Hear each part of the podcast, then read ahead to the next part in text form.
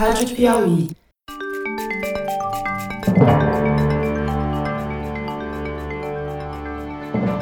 Opa! Eu sou José Roberto de Toledo e este é o Luz no Fim da Quarentena, uma coprodução da revista Piauí com a Rádio Novelo. Infectamos o canal do Foro de Teresina para discutir pesquisas científicas que ajudam a atravessar o túnel em que a pandemia nos meteu. A gente sabe que as máscaras ajudam a prevenir a Covid-19, mas será que dá para calcular o quanto? Com humanos, ainda não, mas com hamsters já temos uma boa ideia. Cientistas da Universidade de Hong Kong calcularam quão menor é o risco de contaminação pelo SARS-CoV-2 se o infectado usar máscara cirúrgica, ou, se ao contrário, ela for usada por quem ainda não foi contaminado. Como vocês perceberão, os resultados são bem diferentes.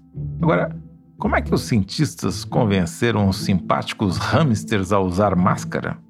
Eles construíram uma máquina para isso. Fernando Reinach explica como.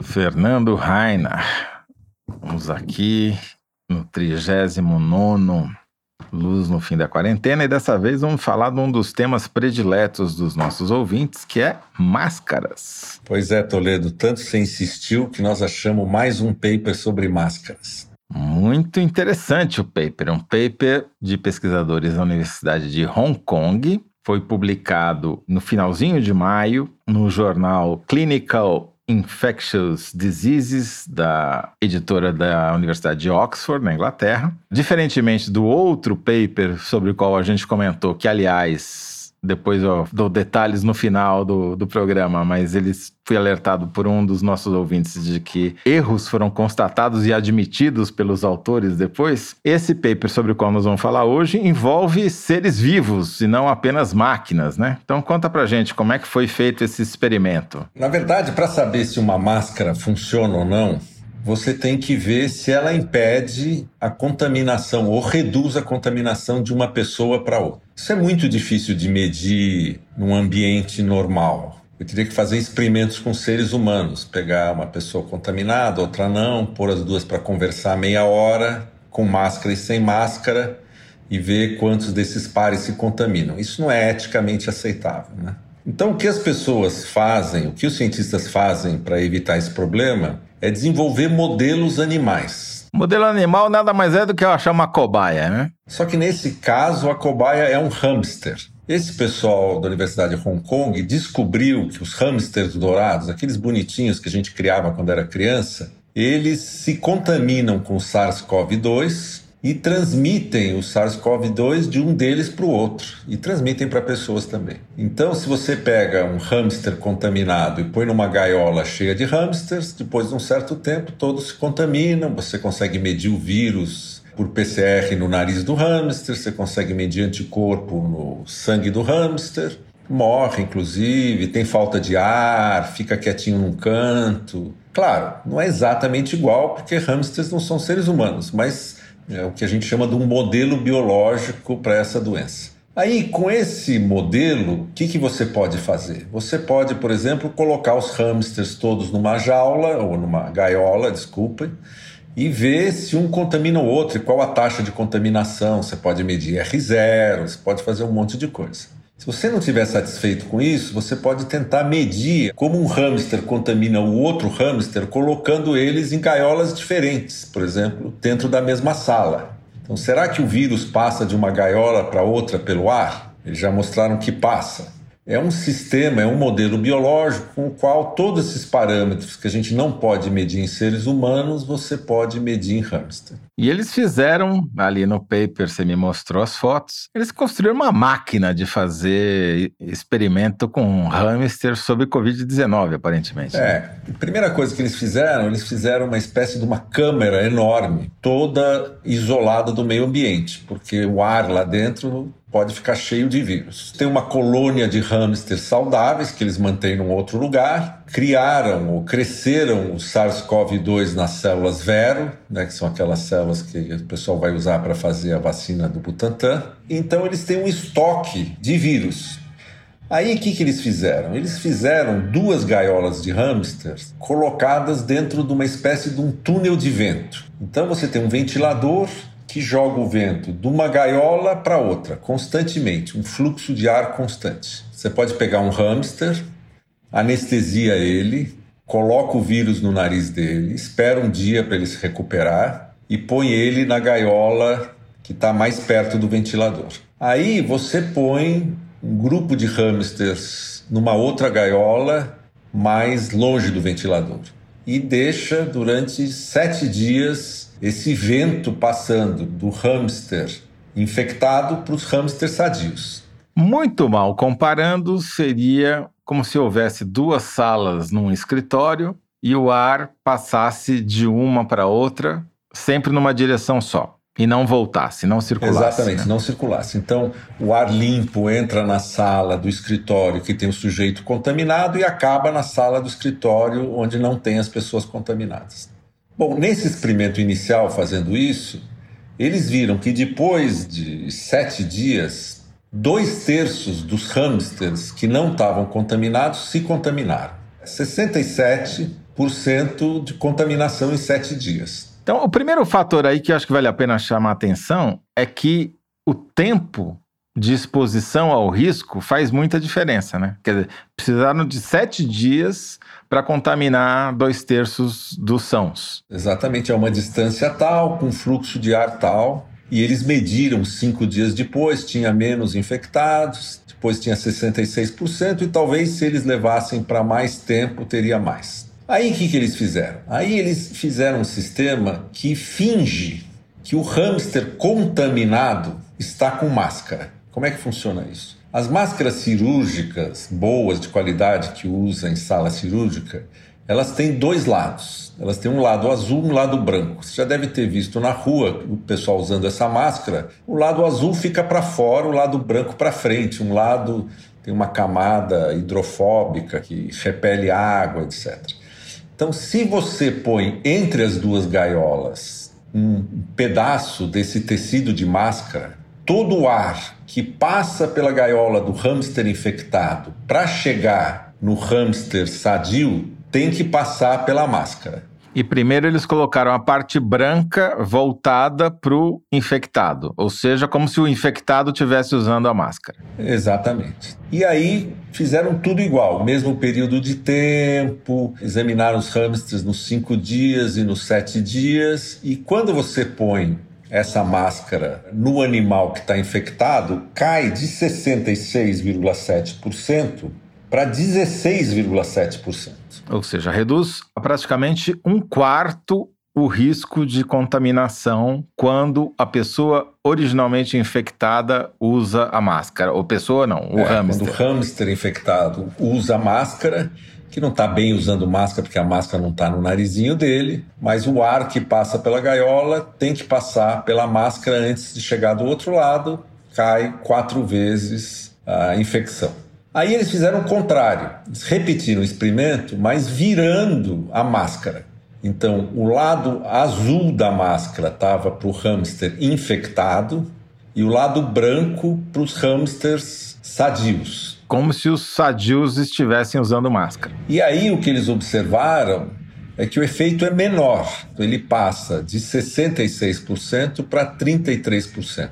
Tá certo? Então, metade dos sadios pegam o vírus se a pessoa que não está infectada usar a máscara e a pessoa infectada não usar a máscara. Esse é o paralelo. Resumindo, então, Fernando, assumindo que os hamsters, na falta de outro modelo biológico, de outra cobaia melhor, têm um comportamento similar aos dos seres humanos, o fato de você, que está contaminado, usar uma máscara para sair em público ou para se relacionar com outra pessoa reduz em um quarto, ou seja, reduz quatro vezes mais, maior a chance de você contaminar alguém se você estiver sem máscara do que se você estiver com máscara. Exatamente. Seria imperdoável uma pessoa que acha que está contaminada não usar máscara, já uma pessoa sadia a máscara reduz a metade as chances de ela pegar o vírus se cruzar com alguém infectado na rua sem máscara. Mesmo que você não saiba se você está contaminado ou não, você deveria sair de máscara ou, ou usar a máscara para se relacionar com alguém, porque você está reduzindo em quatro vezes a chance de contaminar essa pessoa para a hipótese de você estar contaminado. E se você é, é egoísta e quer se proteger exclusivamente, também é inteligente você usar máscara, porque você está reduzindo a metade a chance de você se contaminar caso você cruze com alguém sem máscara. Esse estudo tem um monte de limitações, né? São hamsters, não são seres humanos. Quando você põe o filtro no meio, o fluxo de ar diminui um pouco, mas eles dizem que isso é normal porque quando você usa máscara, o fluxo de ar também diminui. E no grupo de hamsters que se contamina, do lado dos sadios que vão se contaminando, você não tem certeza se todos pegaram o vírus da outra gaiola, né? Um pode ter pego e depois transmitiu para o outro. Isso também é um problema desse experimento. Mas isso é interessante também, porque voltando à analogia do escritório, agora que já os escritórios estão voltando a funcionar, etc. Voltando a essa analogia, quer dizer, se você passar uma semana com um cara na sala ao lado, no, usando o ar-condicionado, o mesmo ar-condicionado com você, e ele tiver sem máscara, tua chance aumenta em quatro vezes de se contaminar. E o único jeito de a proteção que você tem é usar, pela, usar a máscara, porque daí você só reduz pela. É. reduz a metade esse risco, mas ainda não é desprezível. É, acho que tem dois aspectos interessantes nesse trabalho. Um é que o tempo é importante, o tempo de exposição é importante, a distância entre as pessoas é importante também. E uma outra coisa que eu acho mais importante nesse trabalho, que dos trabalhos que eu conheço, é o primeiro que mede o desfecho final da coisa. Uma coisa é você sabe, ah, a gota passa pela máscara, o vírus passa pela máscara, não passa, a gota grande passa, a gota pequena passa, é isso, é aquilo.